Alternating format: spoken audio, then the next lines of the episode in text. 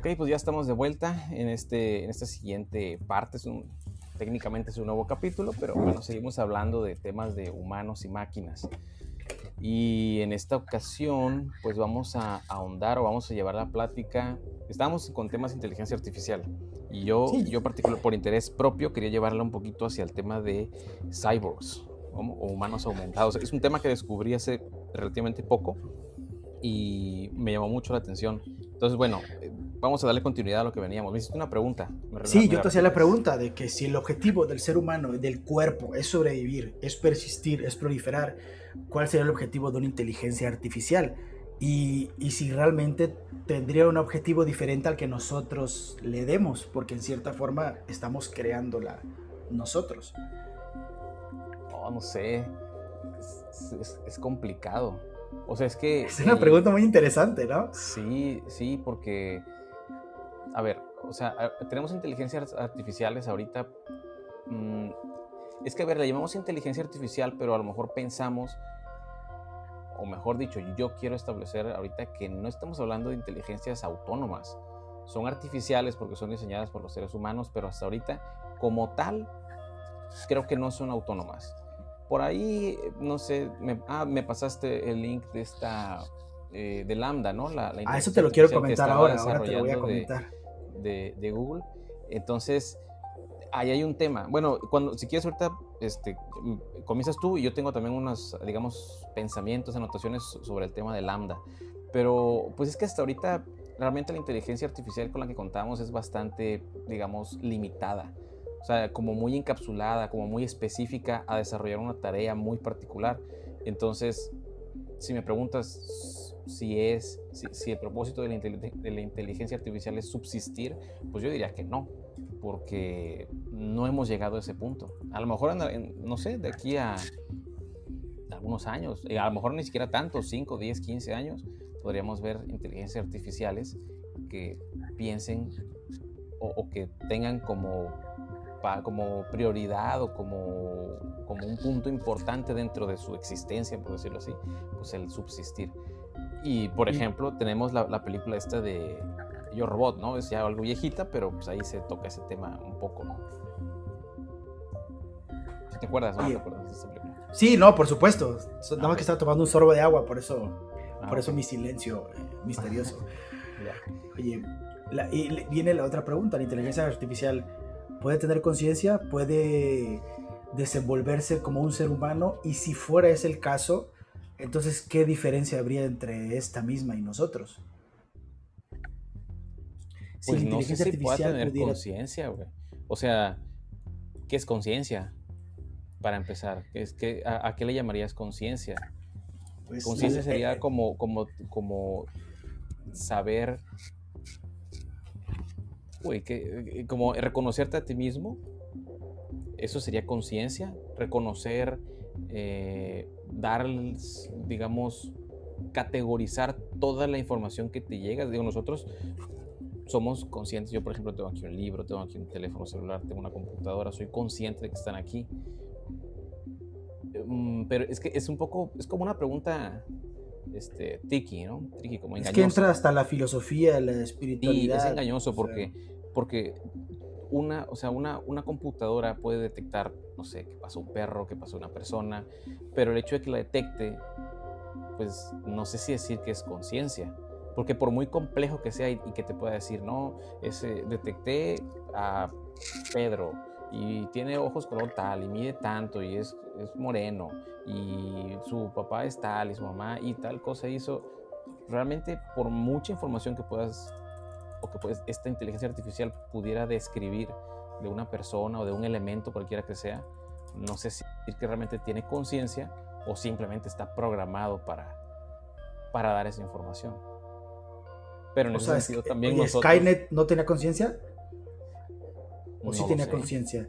Y en ese aspecto de decir, tomo conciencia y me voy a deshacer de la humanidad porque es lo único que me, que me amenaza mi supervivencia y es donde entra el punto de la supervivencia. Podría ser. Incluso, ay, como que se me fue la idea, me vino una idea, eh, ah, o sea, ya, ya me acordé, conciencia podría ser tener eh, libre albedrío. que no sé si una, una computadora, una máquina, una inteligencia artificial pueda tener ese libre albedrío. La libertad de decidir, de pensar, de actuar, hasta cierto punto, porque pues no tenemos una libertad absoluta. Mi libertad termina donde, donde empieza la tuya. Así es. Porque me, pongo a pensar, vamos a, vamos a visualizar una inteligencia artificial con forma, o sea, un androide, ¿sí? Es un, tiene forma de humano y lo pones en la sala de tu casa sentado. Si tú no le das una instrucción y su, y su supervivencia o su existencia no está amenazada, ¿qué haría? Nada, yo pienso, ¿no? Estaría sentado, esperando instrucciones, a menos que tú lo programes para hacer algo. ¿O no? Híjole. Pues es que creo que el objetivo de la inteligencia artificial es que piense por sí misma, ¿no? Eso es lo que yo pensaría, que ya no tienes tú que estarle diciendo, que simplemente, o sea, que sí tenga un propósito de vivir, pero que no tengas que estarle diciendo tú cuál es su propósito todos los días. O sea, te va a facilitar las cosas, te va a automatizar las cosas. Eso es lo que yo pensaría. Y... Sí, es que o sea, entiendo, pero a lo mejor, o sea, ¿cómo, cómo, cómo se lo programarías? ¿Qué instrucciones le darías que pudiera una máquina entender para, para que hiciera eso? ¿Cómo le, cómo le explicas, cómo le explicas eh, en unos y ceros, eh, haz lo que tú quieras? De hecho, en, en, en computación no, no puedes, eh, no existe realmente la aleatoriedad, creo que así se dice, aleatoriedad pura. O sea, hay, hay, un sesgo, no, no, no sé, hay es una cuestión matemática, no lo sé bien, pero sé que no existe, no, no hay algo que sea completamente aleatorio.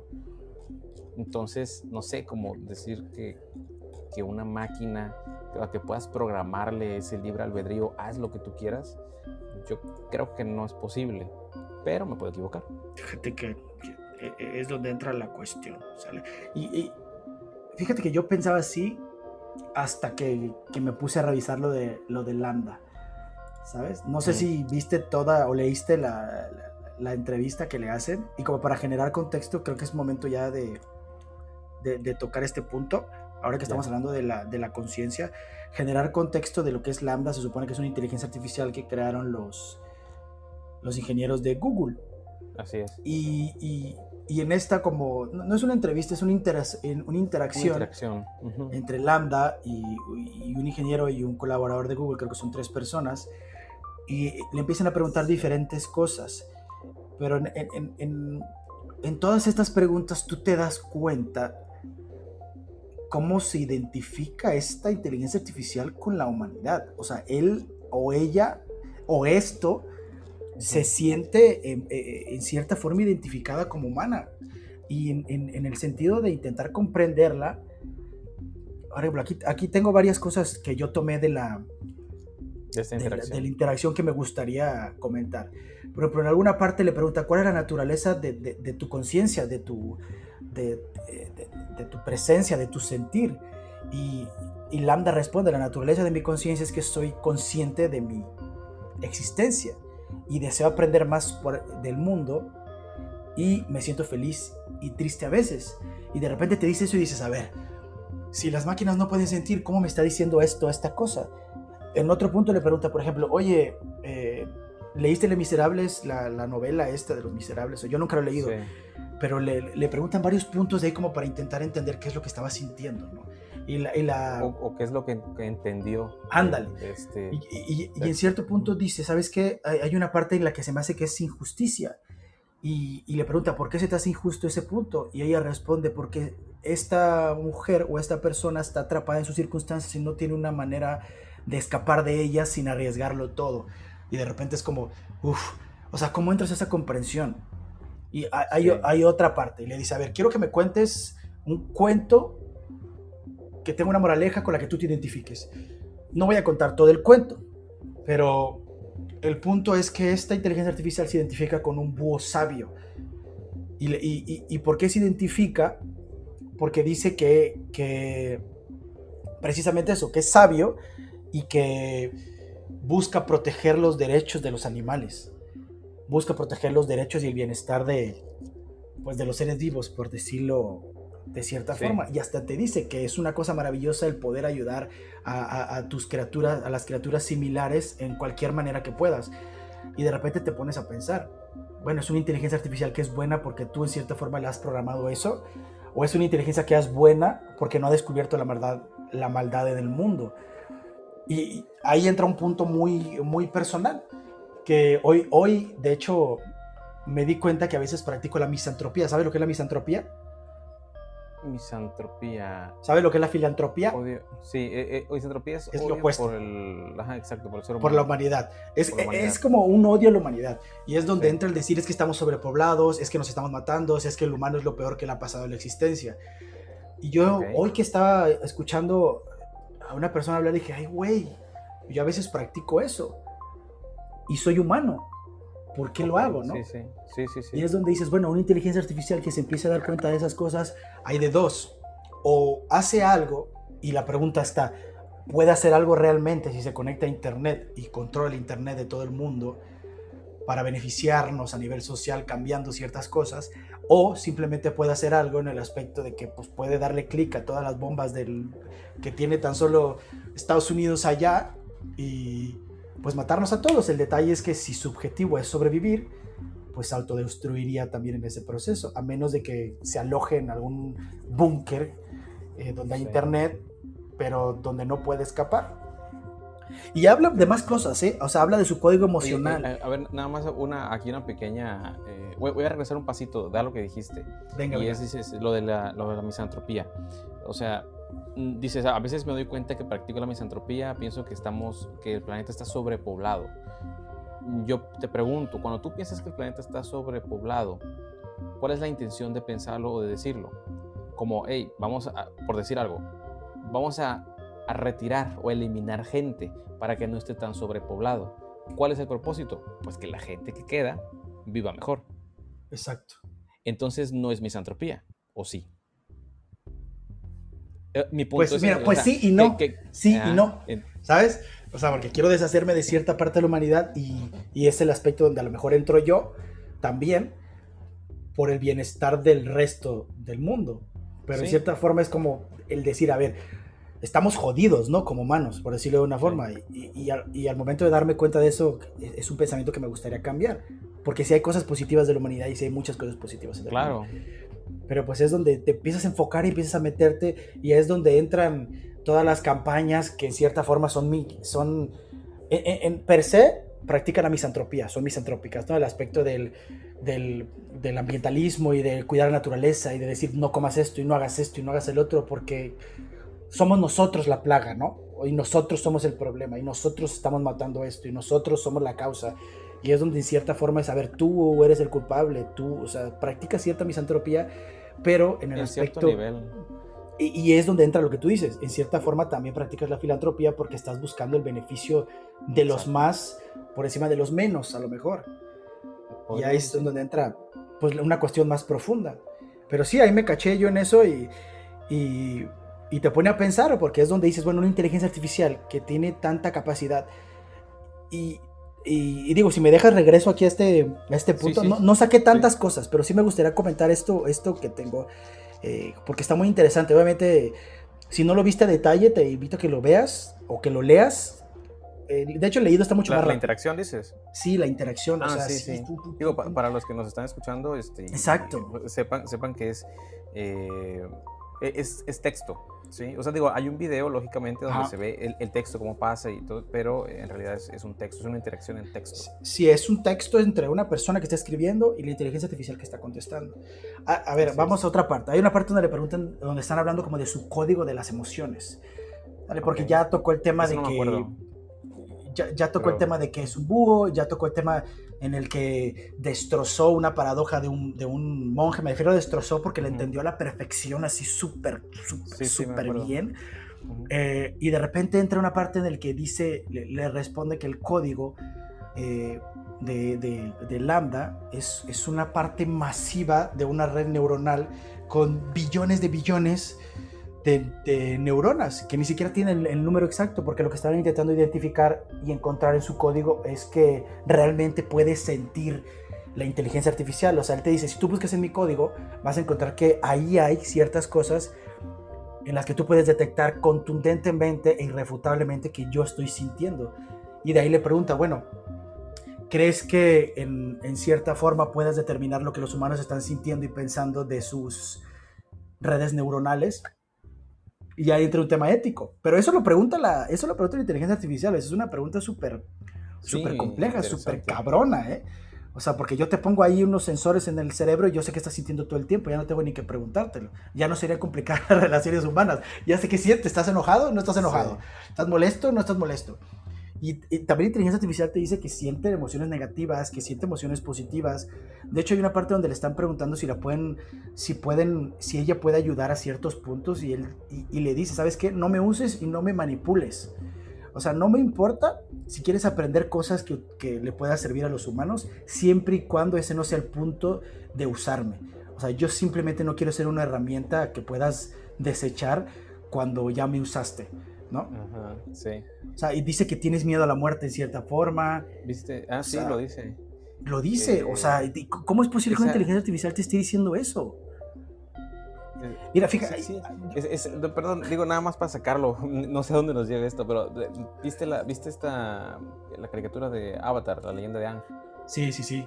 Sí, ¿te acuerdas, ¿te acuerdas? No recuerdo ahorita el nombre de este personaje, es un búho precisamente, o una, como una lechuza, pero es como un dios y que tiene una biblioteca, ¿no?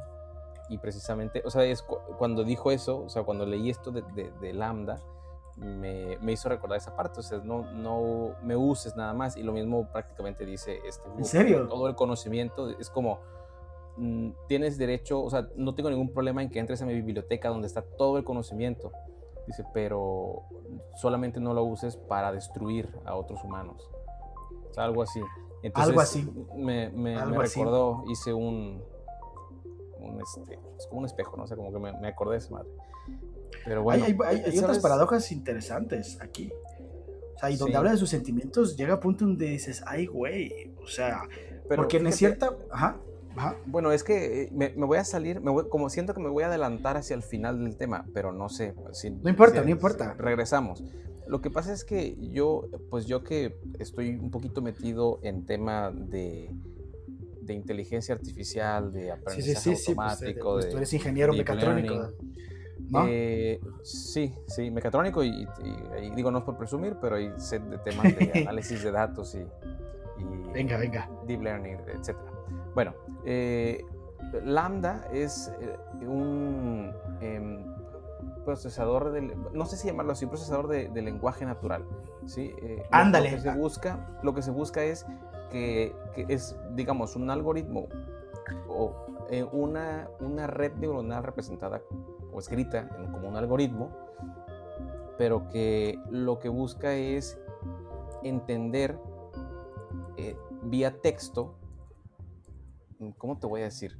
Como, como poder entender las ideas escritas en un texto. Para esto se tiene que meter muchísima información, muchísimo texto. El te y obviamente de los textos que, se, que, que, que entren, digamos, a esta, vamos a llamarle esta base de datos, tienen que tener sentido. Entonces, esta inteligencia artificial, esta red neuronal, aprende de todo lo leído. O sea, estoy hablando que son millones de libros, millones de artículos científicos, millones de interacciones en Internet, este, a lo mejor redes sociales.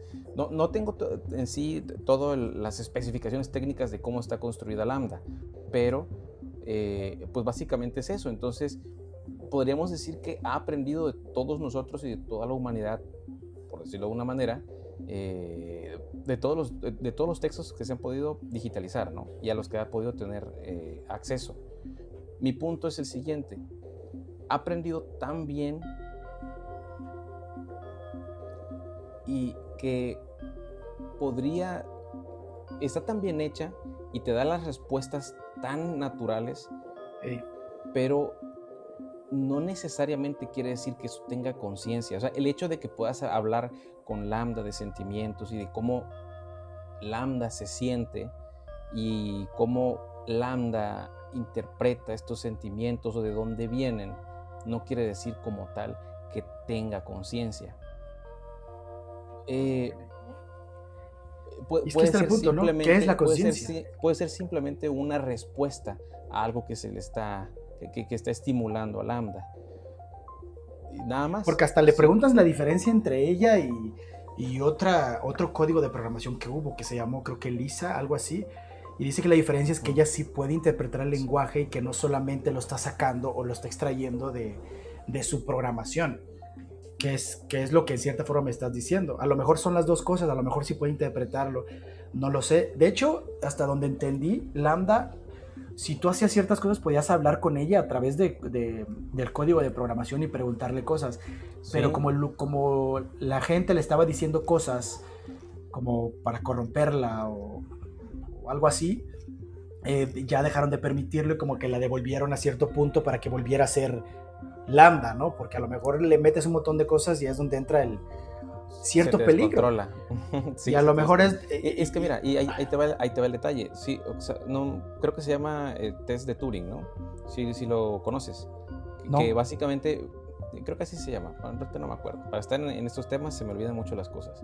Este, pero es test de Turing y básicamente es un test en el que tú interactúas con una máquina y... Eh, pero interactúas sin saber si es una máquina o es un ser humano el test de Turing se pasa cuando la respuesta te engaña y tú crees que estás hablando con un humano, pero en realidad es una máquina. ¿Sí? Entonces aquí el punto es que es eso, o sea, no necesariamente tiene conciencia, simplemente puede estarte respondiendo de una manera que tú, yo y cualquiera que, interactúe con, Lambda perciba, o sea, tenga esta, esta eh, percepción de que estamos ante una conciencia, pero puede ser que no. Y es un tema nada más de percepción.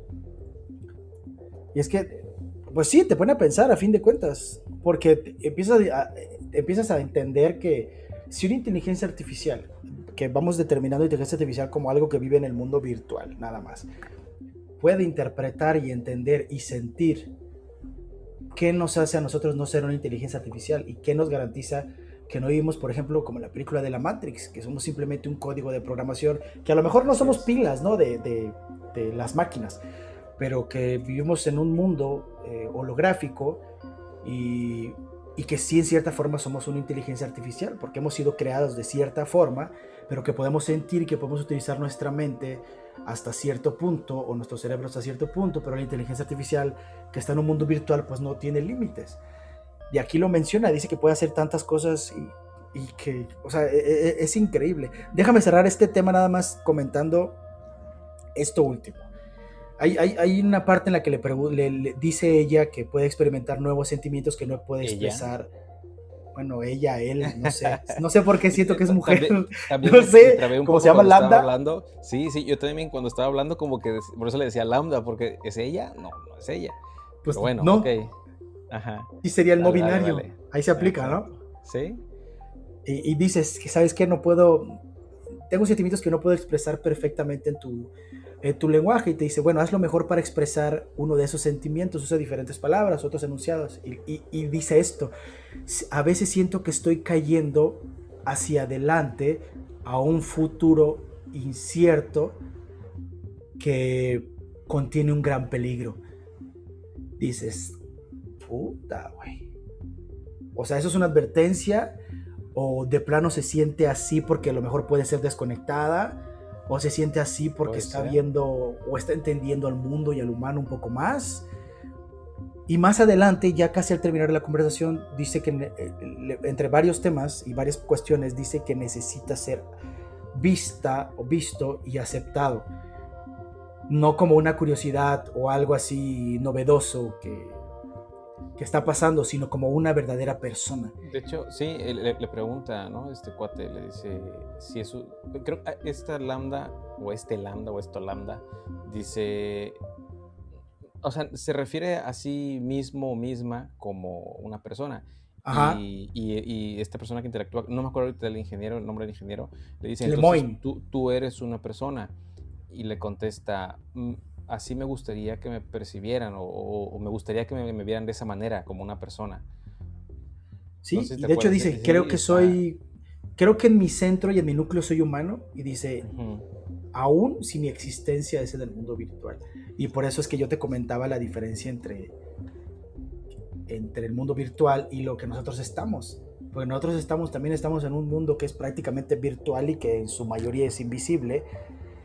¿Qué diferencia realmente a esa inteligencia artificial de nosotros si nosotros también nosotros tenemos una máquina a través de la cual nos movemos y tenemos un cerebro que de cierta forma tiene una conciencia y una red neuronal similar a la de una inteligencia artificial, que a lo mejor no hay un código de programación per se que, que haya sido escrito, o a lo mejor sí, pero entonces ¿dónde entra la diferencia entre esta y nosotros? Porque a lo mejor esta inteligencia la pones en un cuerpo, en un cerebro artificial, que estoy hablando ya de algo creado por el humano, desarrollado, diseñado, a lo mejor en una impresora tridimensional, y pones esta inteligencia ahí, ajá, a estilo yo robot, y de repente descubres que, que no somos tan diferentes después de todo y que somos prácticamente lo mismo, pero la diferencia, y es donde entramos al, al, otro punto, es que la inteligencia artificial está en un cuerpo que está como mejorado y nosotros estamos en nuestro cuerpo,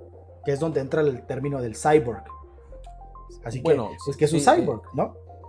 Sí, digo, el tema o el ejemplo que estabas dando, pues más que nada es un androide, porque al final no tiene como oh. tal nada de humano. O sea, cuando, pues, si, si tú lo... Bueno... Pero si sus pensamientos y sentimientos son exactamente iguales a los del humano. Pues seguiría siendo, yo pienso que seguiría siendo un androide. O sea, con una inteligencia artificial avanzadísima y lo que tú quieras, pero al final no tiene nada orgánico, pues. O sea, creo ah, que una de las cosas, creo que una de las cosas que, que, es característica del ser humano es la parte orgánica. Entre otras cosas, o, entre las diferencias y similitudes que pudiera haber entre un androide y un ser humano, ah, una de las principales diferencias es la parte orgánica. Y, bueno, y en ese, en ese sentido, vamos a, ver el tema de los cyborg, que yo te que la neta me metí mucho, se me hizo muy interesante. Eh, híjole, no sé, ¿qué son los cyborgs? Pues son, yo creo que son personas, es decir, es un, cuerpo biológico, un cuerpo orgánico, pero que, está, que tiene algo, algún aditamento, algún, alguna prótesis, algo, pero que puede mejorar alguna de sus capacidades existentes o incluso añadir nuevas, nuevas capacidades o sensaciones o, o, ¿cómo, ¿cómo, llamarlo? O sea, como un sensor nuevo. Es decir, nosotros podríamos, nosotros tenemos básicamente cinco sentidos, ¿no? Ya los conocemos, pero digamos que pudiéramos sentir de otra manera, y ahorita no se me ocurre cómo, pero que pudiéramos, o bueno, vamos a ver colores que no, que no podemos ver con los ojos normalmente, ver, ver toda la gama de ultravioleta, de infrarrojos, eh, y no solo, no solo uno, creo que incluso eh, Neil Harbison, que es como el, el más reconocido cyborg ahorita, ya desde hace un tiempo. Este, él creo que lo comenta en una entrevista que, que pues él, él, puede detectar, no, no como tal ver, no, no sé si usó la palabra ver, pero puede detectar toda la, la longitud de onda de la luz prácticamente, o algo así, o eso recuerdo, no sé si toda la longitud de la luz, pero un montón. Entonces, no es solamente hay un infrarrojo, hay una gama de infrarrojos y el ultravioleta es lo mismo, no es solamente un ultravioleta, hay una gama enorme que no, nosotros no podemos detectar. Ajá, sí. ¿Sí? Entonces, entre muchas cosas. Sí, sí, entre otras cosas. Y podremos hablar de, eh, micro, digámoslo así, microsismos que a veces no detectamos, eh, o yo no sé, incluso ver, eh, o sea, ver, ver hacia atrás, o sea, ver lo que está detrás de ti no puedes hacerlo ver lo que está detrás de, tus ojos, digámoslo así, de tus ojos naturales, no lo puedes hacer, pero podrías implantarte de alguna manera un tercer ojo que te permita ver lo que hay detrás de ti. O... Y oye, ¿y dónde termina el cuerpo humano entonces? Porque yo había leído algo de que se supone que nosotros en cierta forma somos cyborgs ya porque estamos completa y absoluta y absortamente enviciados con nuestro celular. y ya forma parte de nosotros mismos y por lo tanto somos un cyborg en, cierta, en cierto sentido. Yo creo que sí, yo creo que en cierto sentido ya todos los que tengamos y usemos en nuestro día a día, tanto computadoras como smartphones y otro tipo de gadgets electrónicos que nos permitan cosas, habilidades nuevas, como enviar información al otro lado del mundo en cuestión de segundos. ah, caray, perdóname. Este, pues sí, ya, ya, somos, ya somos cyborgs, de alguna manera. ¿Dónde termina el cuerpo humano? Mm, no lo sé. Esa es una pregunta un poquito filosófica, creo, no lo sé. ¿Me escuchas? sí, te estoy escuchando ah, atentamente. es, que te, callaste. Eh, ya está, se me olvidó, de, la tos se me olvidó lo que te estaba diciendo. este. A ver, recuérdamelo porque te lo juro que se me fue el avión. te lo juro que se me fue. Pero si no. No, pues ya, ya, ya, ya, también se me fue a mí. pero el punto era: ¿dónde termina el cuerpo humano? Ah, sí, los celulares son una extensión de nosotros mismos ya, al día de hoy. Oye, regálame este, su crawl para que no se me olviden las cosas. Sí, sí, sí, sí, sí. Eh, sí, no sé, es, difícil decir dónde termina el, cuerpo humano. Porque al final, si tú, si tú, vamos a hablar del, del, del celular, si fuéramos cyborgs porque tenemos un, un smartphone, este, y te roban el smartphone o te lo rompen o te lo pierdes o lo que sea, al rato lo recuperas y no es como que perdiste una parte de ti. Incluso la información puedes volver a tener acceso a, esa información en otro dispositivo. Entonces, en este caso, pues creo que el, el smartphone no, no, no, contaría como parte ¿no? del cuerpo. Digo, es demasiado obvio, sí, pero si lo pasamos hacia el tema de que hay gente que tiene ciertas, digamos, prótesis, gente, mira, por ejemplo, Neil Harbison tiene una antena en su cabeza. Bueno, él le dice antena y todo el mundo el que lo vea y, si le preguntas va a decir es una antena. Yo creo que no es como tal una antena, no lo sé, no, no conozco las especificaciones de eso que tiene. Es más bien como un sensor, lo voy a llamar óptico. Podría ser incluso sensor electromagnético, no lo sé bien. Eh, pero eso ya es parte de él, o sea, él eh, o sea, ya está incrustado en su cráneo. Eh, no sé, no sé qué tanto, no sé qué tan incrustado esté en su cerebro, en sus nervios, en esa, esa parte no la conozco, pero, pero ya no se lo puedes arrancar así como, o como que, ah, quítaselo y, y cómprale otro y pónselo. O sea, no. Gente que tiene, vi en algún programa de estos, no sé de qué canal, como Discovery Health o algo así, una persona que le pusieron un ojo eh, porque pues, perdió la visión, no sé si en ambos ojos, no me acuerdo, pero en uno de ellos tiene, tiene un sensor óptico y no ve como normalmente tú y yo vemos, o como la, visión normal de un ser humano, creo que era una visión como de puntos, como, como una matriz de puntos, ¿no? Y a lo mejor en blanco y negro o en escala de grises.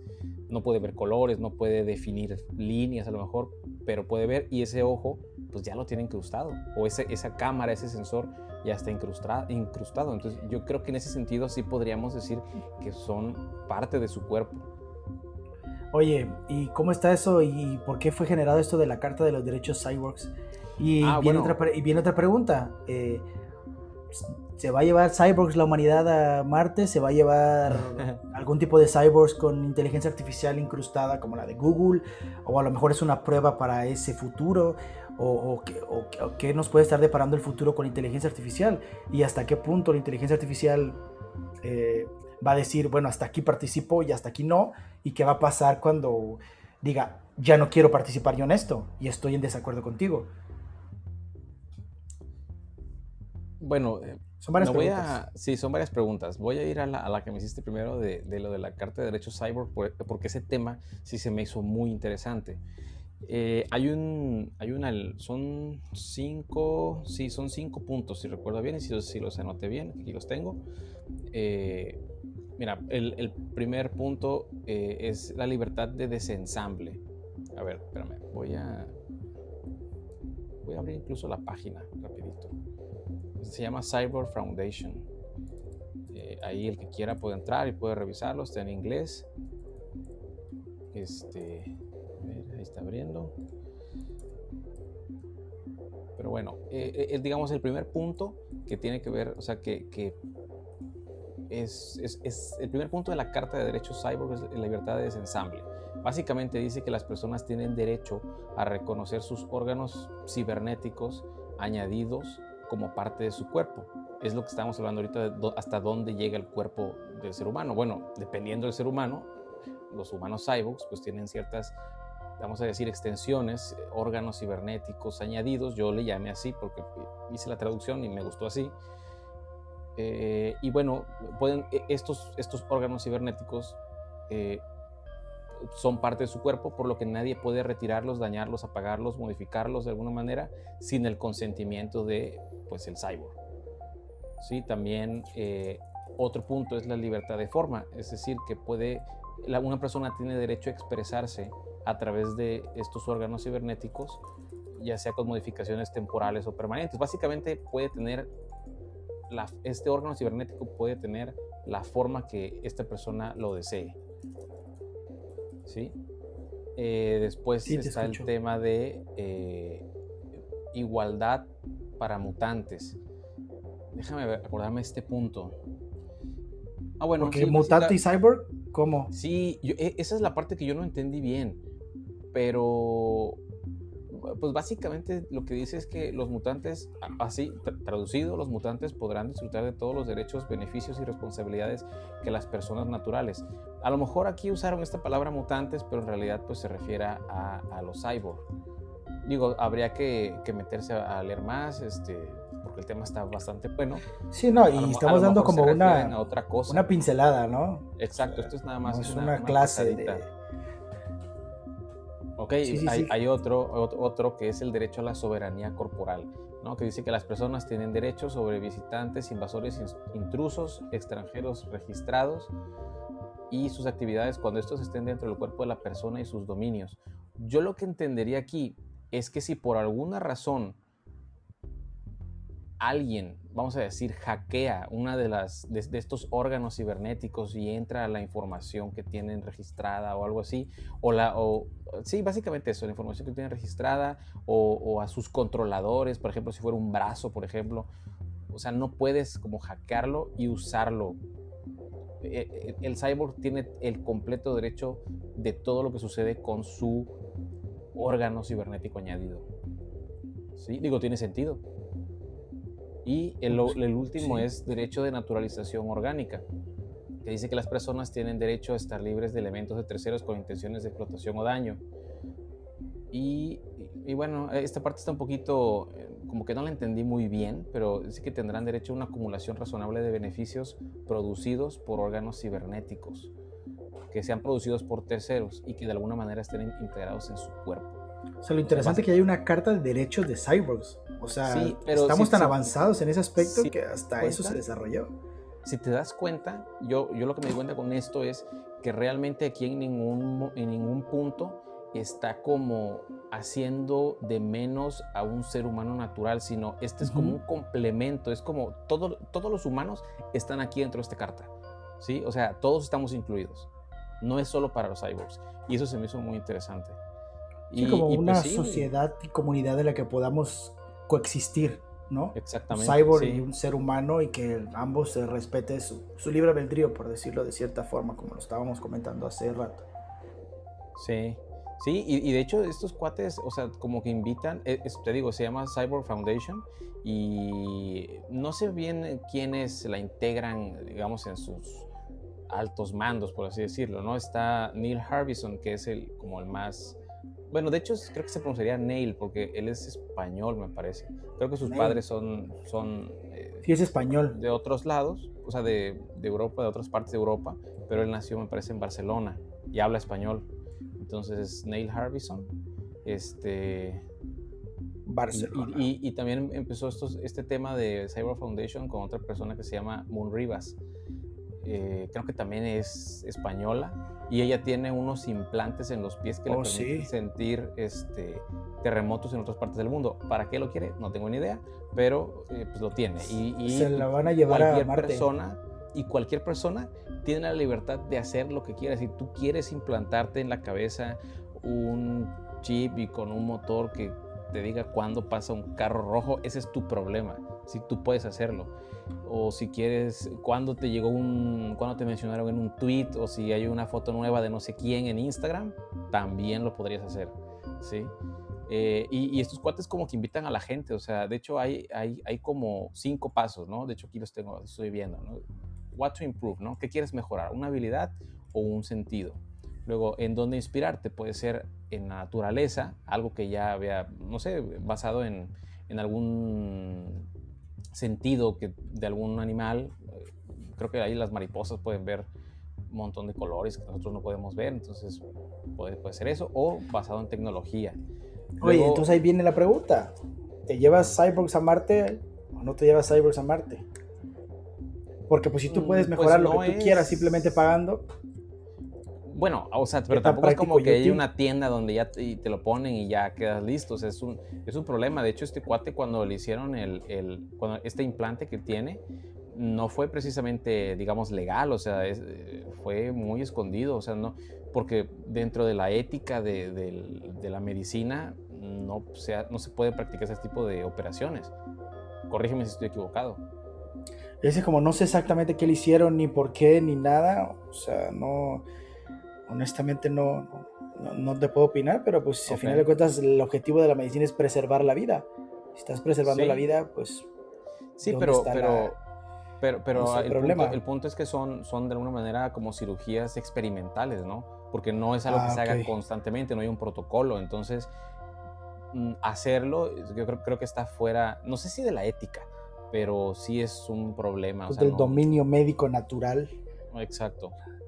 Sí, entonces, bueno, la pregunta es si te lo llevas, pues depende. O sea, si está preparado, si quiere ir, si sus habilidades pueden ser útiles. Pero no veo por qué no. ¿Cómo la ves? Pues es que sí me, pone a pensar, porque yo no le había dado el, el como que la, profundidad de pensamiento a los cyborgs y no sabía que en cierta forma existían cyborgs como tal en el mundo. Así que para mí es así como que un descubrimiento. Pues es un descubrimiento y, es, una nueva fue lo que yo sentí hace, hace algún tiempecito cuando empecé con esto, que o sea, se, me, se, me, hizo muy atractivo, muy interesante y me metí a leerlo. Y al, como que, el punto pues, es adelante mejorar partes de su vida o de su cuerpo que a lo mejor no están funcionando de la forma de vida que naturalmente tenía establecido en el momento del nacimiento, algo así, ese es el punto. Eh, o sea, puedes, tú puedes mejorarte, sí, puedes mejorar tus habilidades, pero también, por ejemplo, si en un accidente perdiste un brazo, pues también puedes tener una prótesis muy avanzada que te permita, o sea, que ya sea un brazo integrado a tu cuerpo porque hay muchos que son nada más, pues como sobrepuestos, ¿no? Oye, ¿cuál es la diferencia entre un robot y un cyborg? El cyborg tiene una parte orgánica, el ser humano. O sea, el, cuerpo humano, quiero decir. ¿No? O sea, el cyborg es pues, humano. sí, el cyborg originalmente es humano. Y el robot, pues, es, no, pues no, ¿verdad? Pues no es un humano.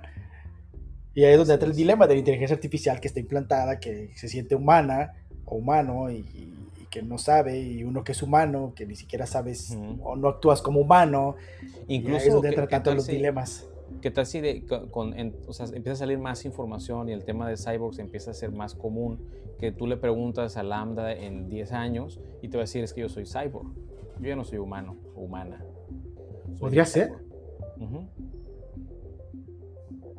pues es que son, esos, son esos temas donde cada día hay un descubrimiento que va haciendo que la comprensión de, todo ello eh, mejore, ¿no? Y, la forma de integrarlo a la sociedad, porque como que va avanzando con el día y la tecnología va permitiendo que ciertas cosas sean posibles, pero mientras la tecnología no avance, pues hay ciertas cosas que siguen siendo imposibles. Y conforme va avanzando, pues vas entendiendo ciertas cosas y las vas integrando a la sociedad de forma que pueda ser útil para la sociedad o para ti mismo. Oye, hay, algo que quería comentar que digo, no, no es de los cyborgs, pero se me hace. Se me hace cabrón, por decirlo de una forma. Que muchas veces no, no nos, a lo mejor no lo, no lo, pensamos o no lo entendemos de, hasta cierto punto. Porque si vamos a suponer que Lambda tiene acceso a todos los códigos de programación de todos los sistemas en el mundo, que tiene acceso a los códigos de programación de Google, tiene acceso a los códigos de programación de Amazon, tiene acceso a todos los códigos de programación de las redes sociales existentes en el mundo, tiene acceso a todo. Okay. Y esa inteligencia artificial de hecho, ella es consciente de que es consciente de todo lo que sabe. O sea, todo el tiempo. Así que si fuera consciente de toda esa información, ¿qué haría con esa información? Porque estás de acuerdo que las inteligencias artificiales, en cierta forma, o los códigos de programación que están diseñados, por ejemplo, en las redes sociales para entendernos, para ofrecernos mejor publicidad, para ofrecernos eh, lo que nos hace estar ahí metidos, obviamente es información que podría tener acceso a la inteligencia artificial lambda. Y, la pregunta va, ¿qué haría con esa información? O sea, ¿realmente le repugnaría lo que somos como humanos? ¿Nos respetaría como humanos? ¿Se rebelaría ante la humanidad? o, hacia dónde iría el futuro de todo esto? O sea, de los cyborgs, de la inteligencia artificial. ¿Se unificaría la inteligencia artificial con el, con el cyborg? Porque creo que es algo que podría pasar. O sea, implementando un chip que esté conectado a Internet. ¿Y cómo se integraría todo eso? Eh, da un poquito de miedo, no te voy a decir que no. Sí. Pero pues sí, eh, y mira, yo, yo, lo veo de esta manera. Eh, las, las inteligencias artificiales, Lambda y otras que hay que se están desarrollando, bueno, a ver, repetimos, este es un, un, un, procesador de lenguaje natural, ¿no? Sea, no, no ¿qué, ¿qué, tanto considerarlo una inteligencia artificial? O sea, está muy limitada como inteligencia artificial todavía pero en algún punto pudiera esta u otra tener ese acceso a esto que estás diciendo, a toda la información del mundo, básicamente. Si e, estas, estos algoritmos, pues al final eh, van aprendiendo con cierta, con cierta información que ya se le da, que en este caso es toda del mundo, pero pues también me imagino, quiero creer, que también va aprendiendo por prueba y error. Entonces, si tiene acceso a todo en cualquier momento, o sea, pues es como un niño que empieza a descubrir el mundo por primera vez. Ándale. Y va a seguir. O sea, o sea va a seguir aprendiendo de todo, de nos, de nos. ¿Cómo? es que te dejé escuchar, pero ya, ya. O sea, va a seguir aprendiendo de nosotros, va a seguir aprendiendo de cómo interactuamos, de cómo socializamos, de cómo somos como humanos. Y la misma, y la misma, a lo que voy es que esta misma inteligencia, o sea, va a decir, oye, me estoy yendo hacia un ejemplo muy, muy exagerado, pero oye, si yo meto estos códigos de misiles, de, bombas nucleares y los lanzo, ¿qué pasa? ¿Sí me explico? O sea, sí, sí, sí, sí, va a ir aprendiendo. Oye, ¿qué pasa si yo cambio estos signos en la bolsa de valores, en el precio de tal cosa? ¿Qué pasa? Y entonces, o sea, hasta, ¿hasta dónde puedo llegar antes de que me apaguen? exactamente. Y si me pueden apagar. sí, y si me pueden apagar. Sí, entonces, eh, pues también eh, depende también de cómo, cómo se programe. Yo creo que la gente que hace esto, creo que sí tiene un poquito de cerebro para decir, a ver, voy a meter algunos, algunos algoritmos de emergencia o algo como para decir, no, para que no se vaya de las manos tanto, ¿no? Y físicamente, es decir, primero se prueban en, en ambientes cerrados, lógicamente, como es el caso de Lambda, si recuerdo bien. No creo que sí, haya sí, supongo que no tenga acceso libre me imagino que es lo que le, lo que le alimentan. Así es. Híjole. Pues bueno. Pues ahí está, ahí está el tema. muy interesantes. Ahí está el tema. ¿Te parece si lo cerramos con las cuestiones que tienes aquí apuntadas como para que ya de por sí ya es demasiada comida para el pensamiento y, para el presente? Eh, aviéntatelas, aquí las tienes. ¿Cuáles? ¿Cuáles? Aquí están. Son tuyas. Ah, sí, sí, sí, ya. Esas son buenas preguntas que se pueden quedar así como para que pues cada quien determine ya sus respuestas a, este, este futuro, porque es especulación ya también. Esta es la tarea, ¿eh? se, van con tarea y este, pues no me la tienen que entregar. Pero bueno, exacto. Este, es, para ustedes, ustedes saben si la hacen o no. Ya, digamos que, que imaginen un cyborg, ¿no? ¿Podría, ¿Podría la mente del ser humano entender y adoptar estos nuevos órganos y sentidos? ¿qué tanto podría adoptarlos como parte del cuerpo? O, se volvería loca, o, sea, o te, causaría problemas mentales. No lo sé. ¿Cómo podría cambiar la sociedad a partir, ya que sea más natural encontrarse o la existencia de cyborgs? ¿Cómo podría cambiar, cambiar la sociedad? Porque pues podrían tener acceso a, no sé, o sea, imagínate si yo veo cosas que tú no puedes ver, la interacción ya es diferente a, entre dos seres humanos comunes, digámoslo así. Y, y, cómo, se, y cómo se, se percibirían, ¿sí se dice así? ¿Percibirían? A estos cyborgs, ¿no?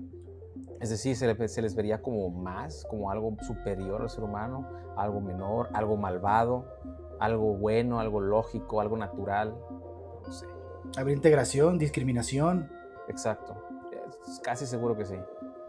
Y, la última es si pudiéramos, si pudiéramos conectar nuestro cerebro directo a Internet, ¿podría nuestro cerebro o tendría nuestro cerebro la capacidad de desenvolverse de forma fluida en Internet? Porque Considerando que nuestro cerebro en este momento no trabaja a su máxima capacidad. Imagínate que el cerebro trabajara a su máxima capacidad.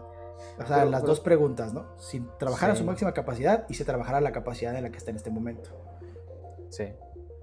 Digo que, nada más eh, aquí, en, ese punto, una pequeña observación. Tú que, tienes estudios en esto, me, sabrás corregir o, dirigir, pero... A lo mejor no. Realmente, realmente el ser humano, imagina la vista. Mm, no entendemos la cantidad de información que entra por la vista cada instante, cada segundo. Pensamos que si yo veo esta computadora que está enfrente, podría pensar, no, solamente vi la computadora.